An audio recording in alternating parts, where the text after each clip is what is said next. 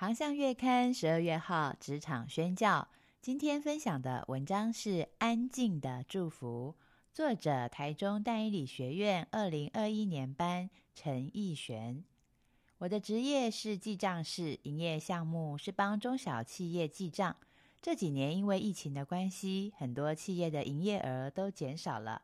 政府体恤中小企业经营不易，因此试出许多利多的方案，比如商业服务业可以申请补助款，但是必须符合两项条件。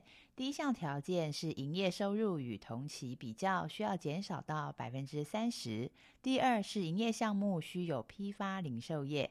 我有一个客户从事烟酒批发的零售业，他想申请这个补助方案。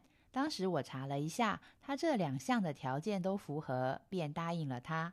但是因为没有马上记录下来，后来就忘记了。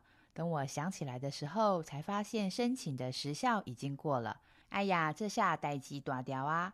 我告诉自己，我是一个基督徒，绝对不能欺骗客户，要对客户诚实。但是又担心说实话，客户会生气，对我的信任度减少。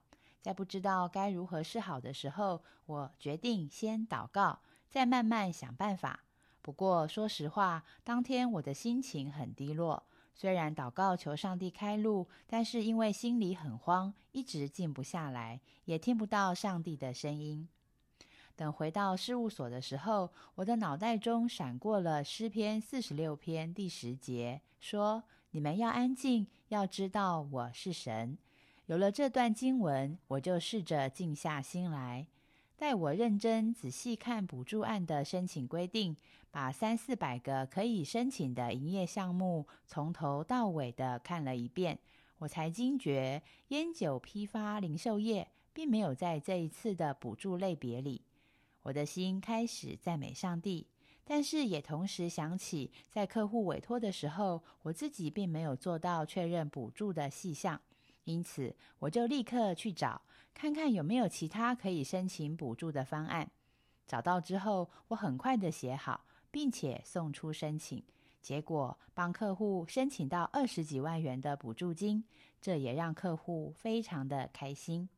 有了这一次的经验之后，接下来所有客户委托交办的事项，我都不敢再轻率的答应了，总会再三的确认。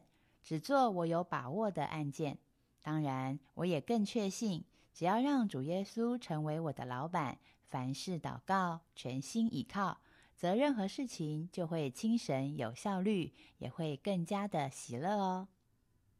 还喜欢今天航向的文章吗？愿一选姐妹安静的祝福，也成为你的祝福。愿上帝赐福您。